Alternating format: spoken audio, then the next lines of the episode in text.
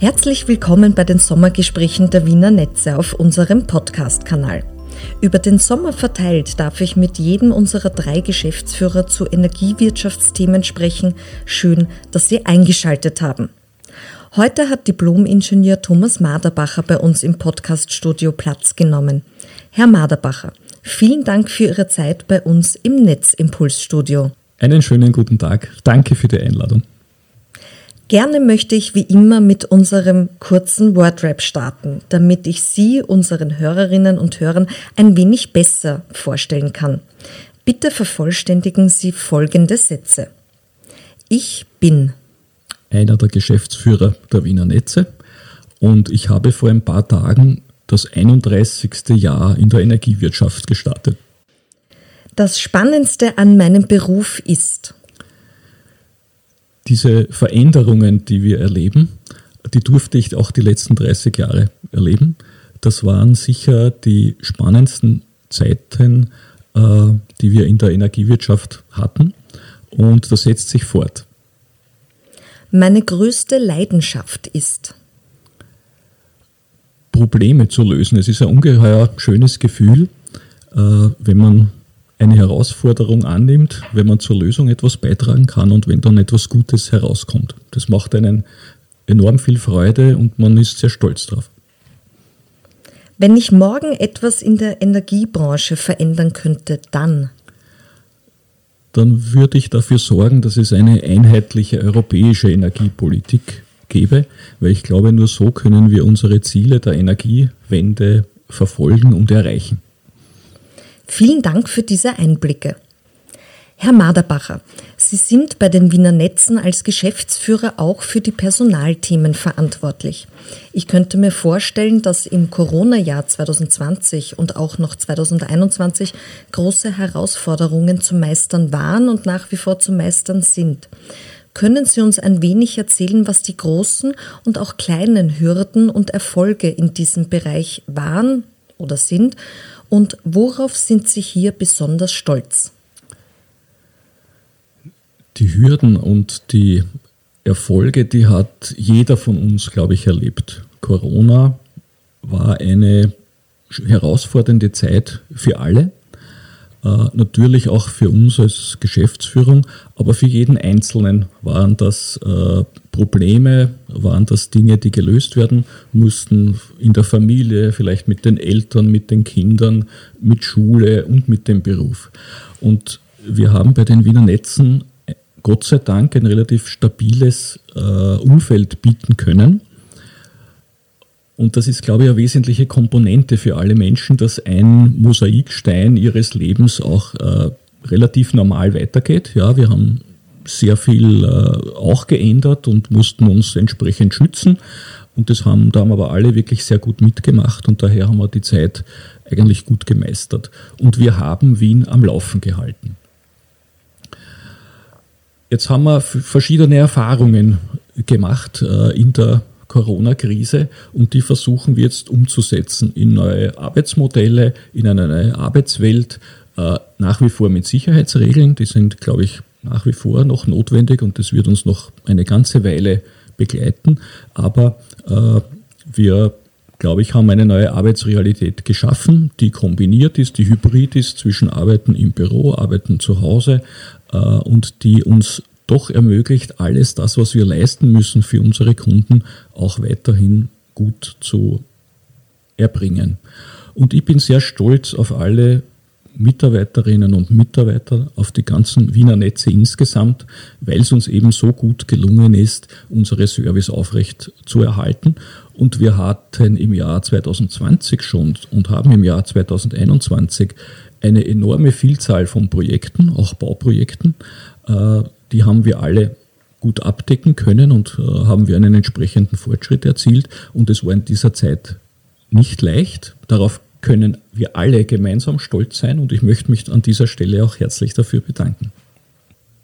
Welche Ausbildungen kann man denn als junger Mensch bei den Wiener Netzen machen?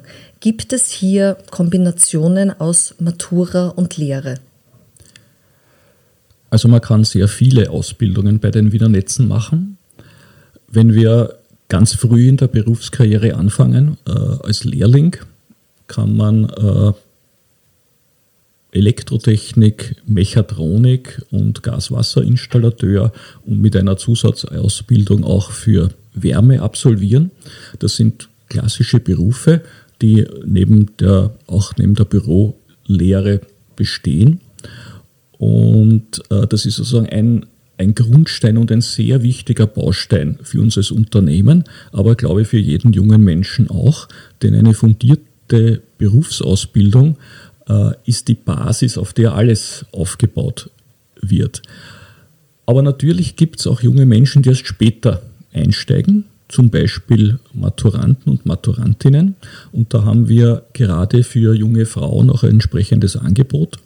Äh, Matura mit Lehre, also anschließend die Lehre. Da gibt es die Möglichkeit, eine verkürzte Lehre zu machen, wenn man schon Matura absolviert hat. Äh, daneben gibt es noch andere Möglichkeiten. Wir arbeiten hier mit dem äh, Wiener Arbeitnehmerförderungsfonds zusammen. Es gibt eine Initiative Frauen in die Technik, um eben mehr Frauen für unsere technischen Berufe begeistern zu können. Wir kooperieren auch mit dem Technischen Museum Wien, um ganz junge Menschen im Schulalter ansprechen zu können und Begeisterung für die Technik und für unsere Berufswelt zu vermitteln. Und was tun die Wiener Netze aktuell, um mehr Frauen für technische Berufe zu begeistern? Soweit es mir bekannt ist, sind wir hier noch weit weg von einer Geschlechterausgeglichenheit. Ja, wir haben aktuell nur ca. 12 Prozent Frauenanteil.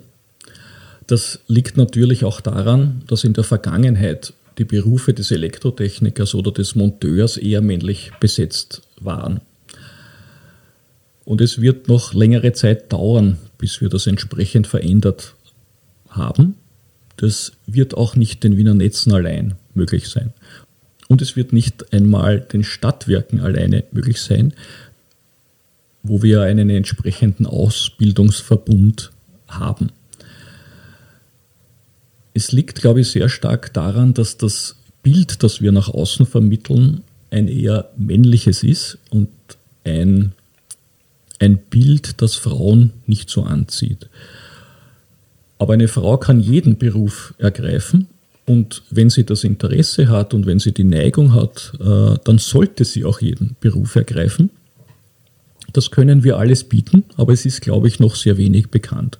Und da zielen unsere Aktivitäten auch entsprechend hin, dass wir das bekannter machen, dass wir ein Bild geben, dass Frauen bei uns genauso gut aufgehoben sind wie Männer, dass wir ein familienfreundliches Unternehmen sind, dass wir sehr viel Geld und Kapazität auch äh, investieren, um das zu ermöglichen, um auch eine Fortbildung zu ermöglichen, wenn junge Menschen einmal später erst draufkommen, dass das vielleicht für sie das Richtige wäre und dass sie damit viel glücklicher sind, wenn sie ein bisschen im Außendienst sein können, wenn sie nicht nur im Büro sozusagen Schreibarbeiten äh, erledigen. Und so wie ich vorher gesagt habe, äh, wenn sie ein Erfolgserlebnis haben, weil zum Beispiel ein Projekt fertiggestellt wird, wenn ein Erfolgserlebnis ist, wenn eine Trafostation fertiggestellt wird, wenn eine Leitung in Betrieb genommen werden kann.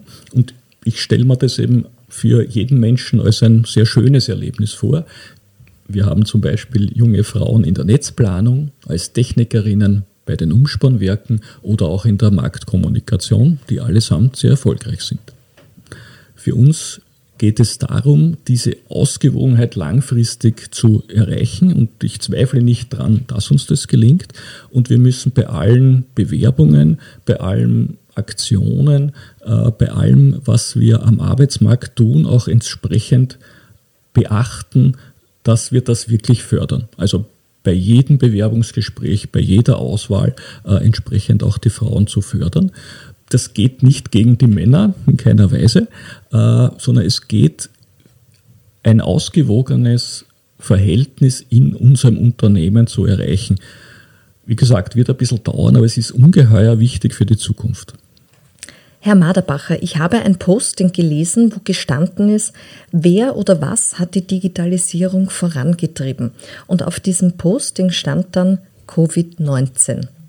Die Wiener Netze verfolgen ja seit vielen Jahren die Strategie, smarter zu agieren und zu arbeiten.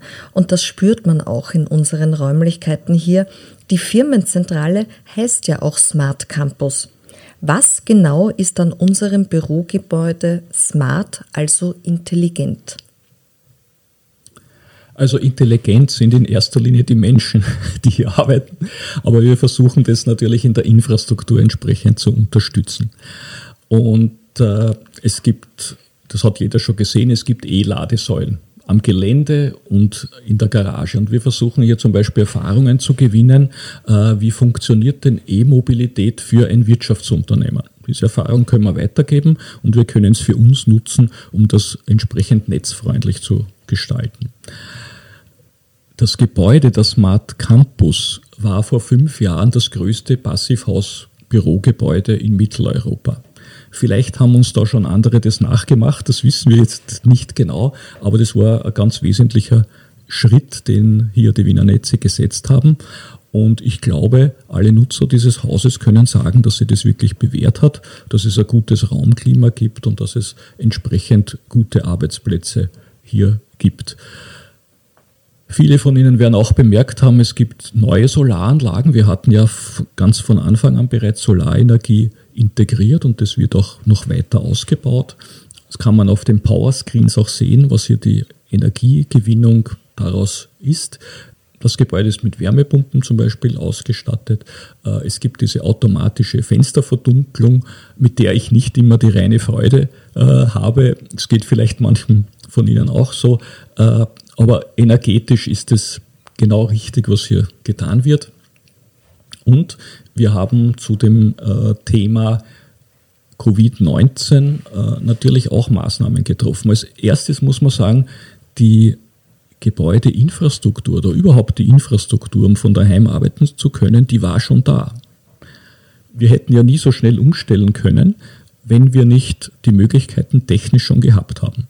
Aber diese Digitalisierungsmöglichkeiten sind mit Covid erst so richtig wahrgenommen und äh, auch angewandt worden. Und das ist eigentlich das, was Covid ausgelöst hat, nämlich dass man das, was schon da war, auch entsprechend nutzen konnte und nutzen musste. Anders wäre es nicht gegangen. Das war ja schon mehrmals äh, zuvor der Fall. Das Intranet ist ja auch nicht als die Anwendung entstanden, die es heute hat, sondern als zu einem ganz anderen Zweck. Und dann ist man aber draufgekommen, wozu man das alles benutzen kann. Und das ist so ein bisschen das Wechselspiel zwischen der Infrastruktur, die wir ganz generell bei den Wiener Netzen herstellen, und den Anwendungsmöglichkeiten. Photovoltaik und Windkraft könnten ohne Netze eben nicht entsprechend ihren Beitrag zur Energiewende liefern die Möglichkeiten sind schon da. Es wird noch den einen oder anderen Ausbau brauchen, aber äh, insgesamt sind unsere Services äh, aktueller denn je. Wenn ich Sie jetzt richtig verstanden habe, dann heißt das Bürogebäude nicht nur Smart Campus, sondern beherbergt eben auch smarte Menschen, die hier Tag ein, Tag aus arbeiten. Können Sie uns sagen, gibt es etwas Konkretes, das Sie in der Corona-Zeit angepasst haben oder was jetzt im Jahr 2021 angepasst wurde, um eben nicht nur ein gutes Raumklima zu haben, sondern auch auf die Sicherheitsaspekte der Mitarbeiterinnen und Mitarbeiter einzugehen? Wir versuchen natürlich die Raumnutzung entsprechend anzupassen, sodass wir die Abstandsregeln einhalten können. Wir haben aktuell ja keine Maskenpflicht und ich hoffe, dass das so bleiben kann. Es haben sich schon sehr viele Menschen, Mitarbeiterinnen und Mitarbeiter der Wiener Netze impfen lassen, jetzt gerade in den letzten zwei Monaten. Und ich persönlich finde das einen sehr, sehr guten Beitrag zur Bekämpfung dieser Pandemie. Und ich möchte alle, die sich noch nicht impfen haben lassen, äh, noch einmal dazu einladen, sich das äh, zu überlegen, ihre vielleicht Bedenken oder Unsicherheiten zu überwinden, sich mit der Ärztin oder dem Arzt ihres Vertrauens äh, zu besprechen und äh, die Wirkungen eben auch entsprechend einzuschätzen. Denn viele Experten sagen, es wird auf längere Frist nur zwei Möglichkeiten geben. Entweder geimpft zu sein oder die Krankheit zu erleiden. Und wie wir wissen, die Krankheit kann leicht verlaufen, aber sie kann auch sehr schwer verlaufen. Und es ist natürlich die Entscheidung jeder einzelnen Person, wie man damit umgeht. Ich halte das für eine sehr vernünftige Entscheidung, um die eigene Gesundheit zu schützen, aber auch die Kolleginnen und Kollegen äh, entsprechend abzusichern und nicht zuletzt Familienmitglieder auch zu schützen.